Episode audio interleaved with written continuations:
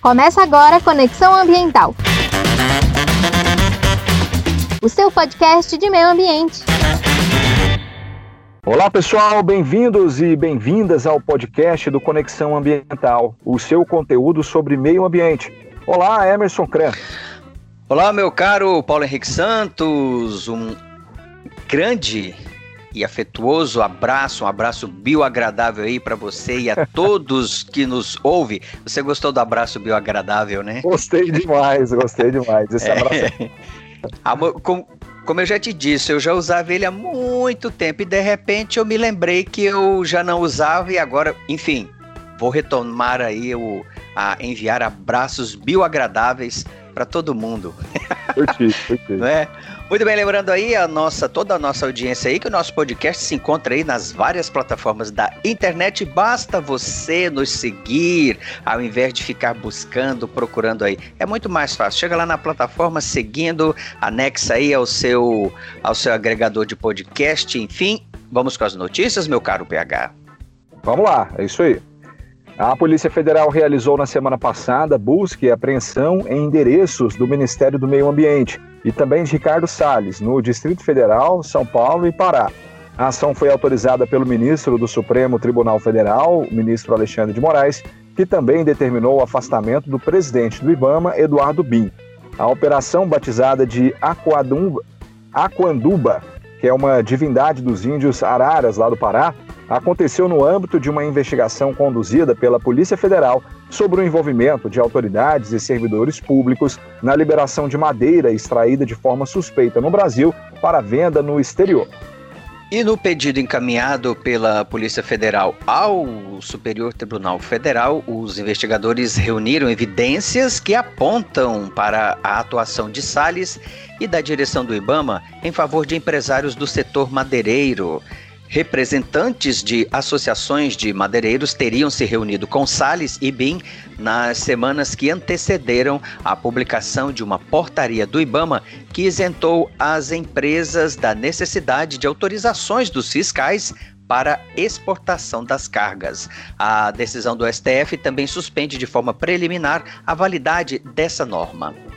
É, suspeitas recaem também sobre a Agência Brasileira de Inteligência, a ABIN, com a participação de um agente nomeado por Salles em agosto do ano passado, com a função de coordenação de inteligência e de fiscalização do IBAMA.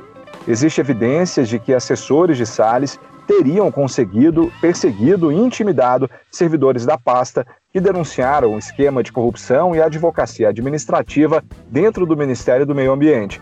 A Polícia Federal também levantou evidências de operações suspeitas entre um escritório de advocacia do qual Salles é sócio com madeireiros. Enfim, são muitos indícios né, que, evidentemente, fizeram com que a Polícia Federal começasse essa investigação, que pode se tratar de um grande escândalo ambiental.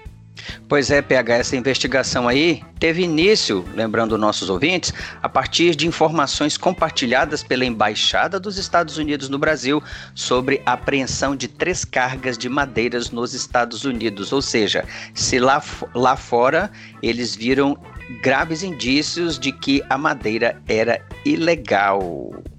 E para o é. ministro Alexandre de Moraes, a descoberta, essa descoberta toda aí, é palavras dele, é, recomenda cautela e a necessidade de maiores aprofundamentos. Os repasses suspeitos foram identificados pelo Conselho de Controle de Atividades Financeiras, o, o conhecido COAF, e por conta disso ele também autorizou a quebra dos sigilos bancários e bancário e fiscal de Sales e de BIM e de outros servidores do IBAMA, para ficar bem claro aí, como ele falou, tem que aprofundar, mas com cautela. É, isso aí, aquele, aquele ditado, né, antigo, a raposa cuidando do galinheiro.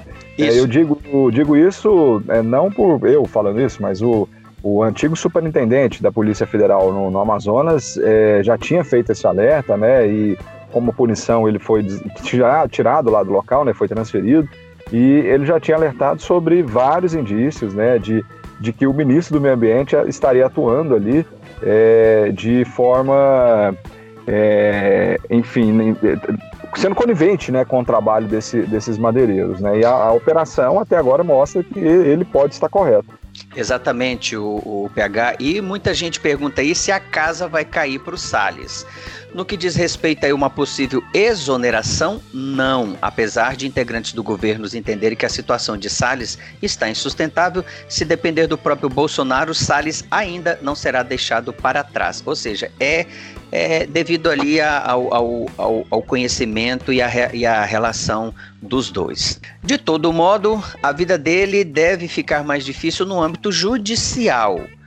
A Folha de São Paulo informou que o deputado Marcelo Freixo, lá do Rio de Janeiro, líder da minoria na Câmara, vai ingressar com um pedido na Justiça Federal para afastar Salles do Ministério do Meio Ambiente, ao menos enquanto as investigações estiverem acontecendo. Que, no mínimo, PH, é o que se deve fazer quando os indícios são muito fortes, até para deixar claro que a polícia pode fazer a investigação de forma mais tranquila, não estando aí o, o ministro à frente da pasta. É, com certeza, né? Precisa ser apurado, porque se trata aí de uma denúncia muito, muito grave.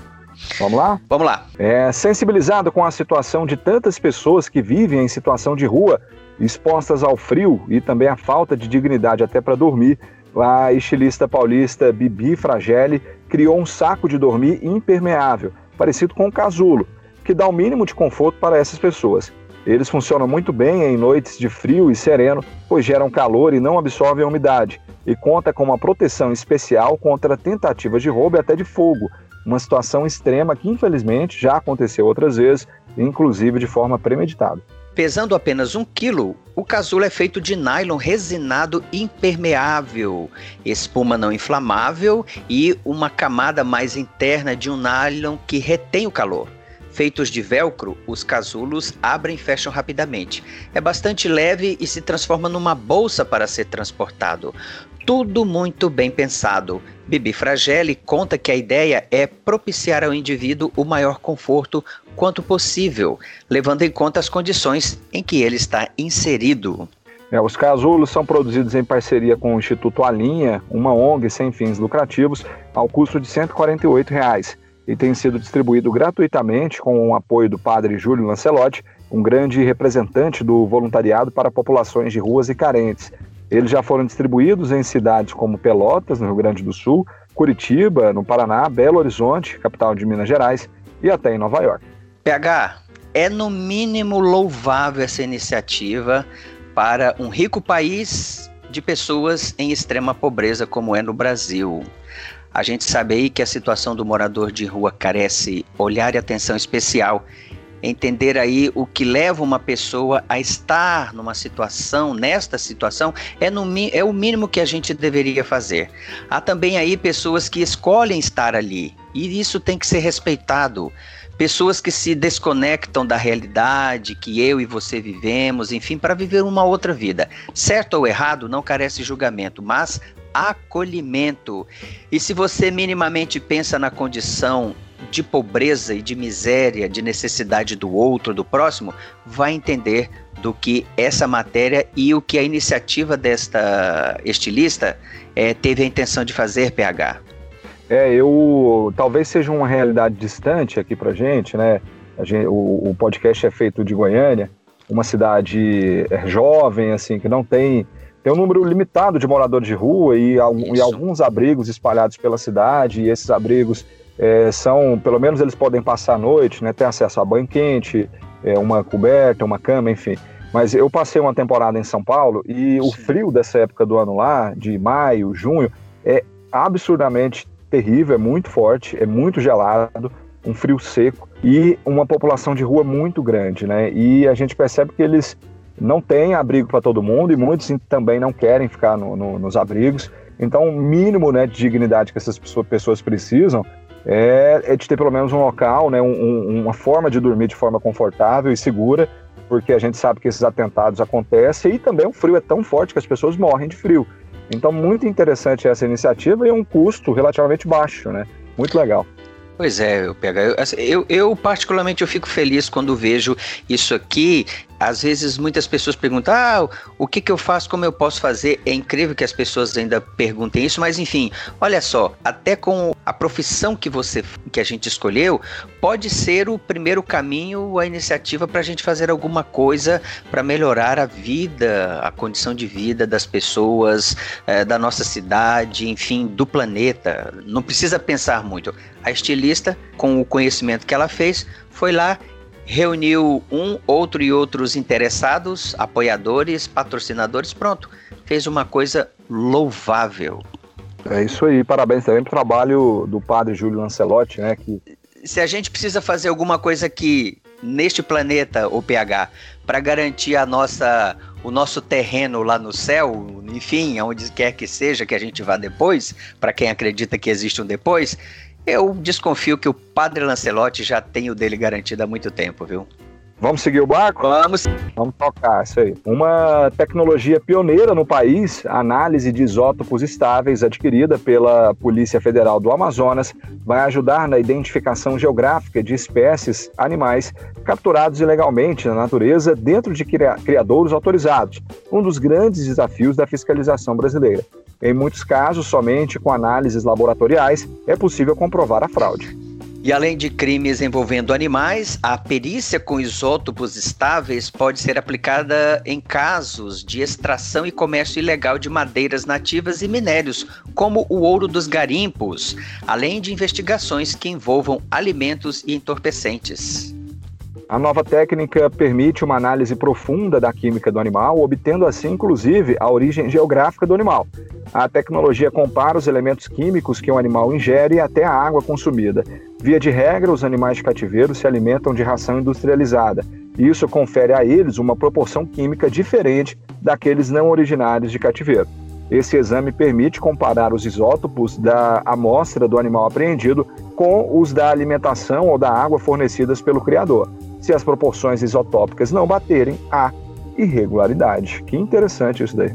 PH, ciência é, é, pesquisa, ciência, tecnologia. Pronto, é isso que a gente precisa para facilitar a vida, é, por exemplo, aí de quem faz fiscalização, como nesse caso aqui apresentado. Achei muito interessante. Olha só, esse novo método aí ajuda a desmascarar também o esquentamento de fauna, que é a mesma coisa esquentamento que se faz em qualquer tipo de tráfico. É, nesse caso aqui, fazer um animal capturado na natureza se passar por um nascido e criado é, legalizado. Então, essa tecnologia permite é, separar, como diz aqui na, na, na matéria maior, o joio do trigo.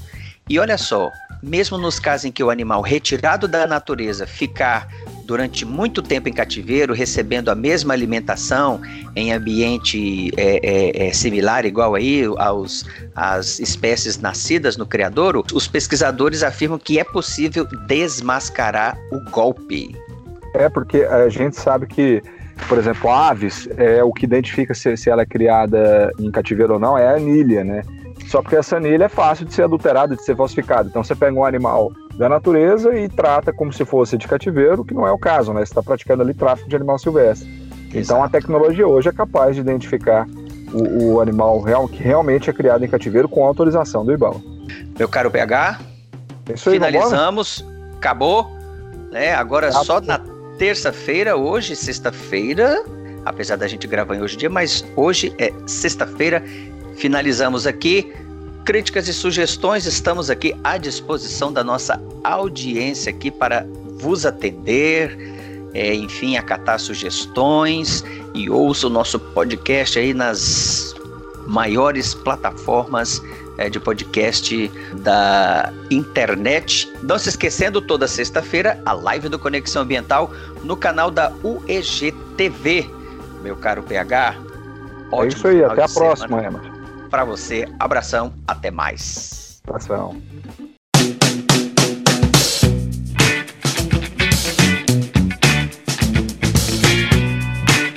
Conexão Ambiental é uma coprodução do CriaLab, Laboratório de Pesquisas Criativas e Inovação em Audiovisual da Universidade Estadual de Goiás, da Rádio EG Educativa e da Agência Brasil Central. A produção tem pesquisa e redação de Emerson Kran, edição de áudio de Rafael Curado e apresentação de Emerson Kran e Paulo Henrique Santos. A coordenação da Rádio EG Educativa é da professora Thais Oliveira. Coordenação de Telerádio Difusão, professor Marcelo Costa.